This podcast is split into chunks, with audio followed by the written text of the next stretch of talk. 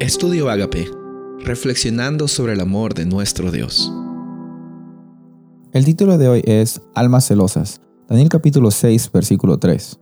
Pero Daniel mismo era superior a estos sátrapas y gobernadores, porque había en él un espíritu superior, y el rey pensó en ponerlo sobre todo el reino.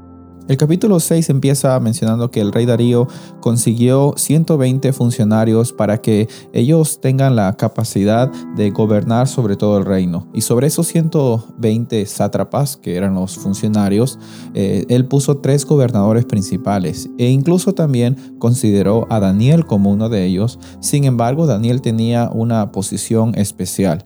Él era el principal de los tres gobernadores y Darío, según lo que dice la Biblia, tenía mucha confianza con Daniel.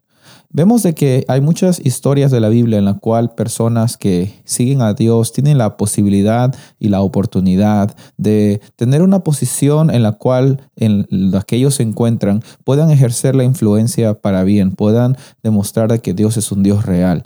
Puede que tú tengas mucha o poca posición social de acuerdo a lo que este mundo nos diga, pero lo que importa no es lo que tú tienes, porque lo que tú tienes o no tienes es está basado en lo que Dios permite que nosotros vivamos. Daniel tuvo la oportunidad de mostrarse fiel en medio de las cortes de Babilonia, y ahora lo mismo iba a pasar en las cortes de Medo-Persia. Daniel seguía siendo fiel a Dios y como hemos leído en el versículo, él era superior, pero no por lo que él tenía ni era, sino por lo que Dios proveía. Dios te va a dar la oportunidad a ti para ser una persona de bien, para que en medio de las dificultades su nombre sea glorificado. Lastimosamente, como seres humanos que somos, también pasamos por eh, una etapa de compararnos con otras personas. Y los sátrapas y los funcionarios tuvieron celos del éxito que Daniel tenía. Pero Daniel no estaba en ese lugar por querer tener poder. Aquí vemos un contraste entre estas personas, los sátrapas, porque lo que ellos querían en, en, la posición era tener control y tener poder.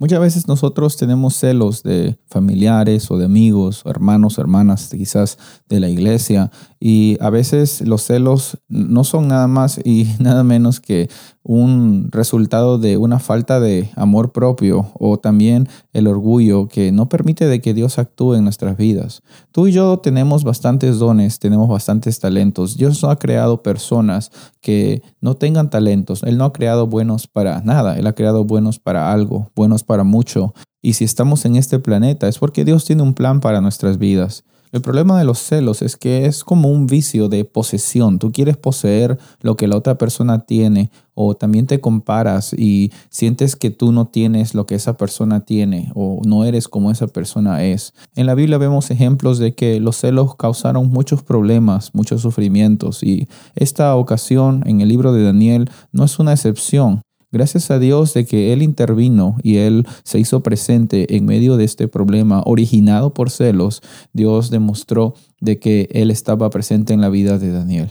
Y de la misma forma, Él quiere estar presente en tu vida. que no sea tu caso, el caso de estos sátrapas. Cuando tú veas a alguien que tenga algún don o algún talento, intenta animarlo, intenta eh, también reconocer de que Dios te ha dado también talentos y dones a ti si estás pasando por situaciones difíciles por causa de celos por parte de eh, personas con las cuales tú trabajas o familiares o amigos, recuerda también el ejemplo de Daniel. Vamos a ver en esta semana cómo es que Daniel actuó y lo más importante, como vemos en estos versículos, es que él se mantuvo fiel a Dios, porque nuestra fidelidad a Dios no debe depender en lo que nosotros recibimos o no recibimos de Él. Dios no es nuestro amuleto de buena suerte, sino es una persona que anhela tener un encuentro personal, diario, paso a paso, momento a momento, porque es la única manera en la cual nosotros podemos vivir una vida con abundancia.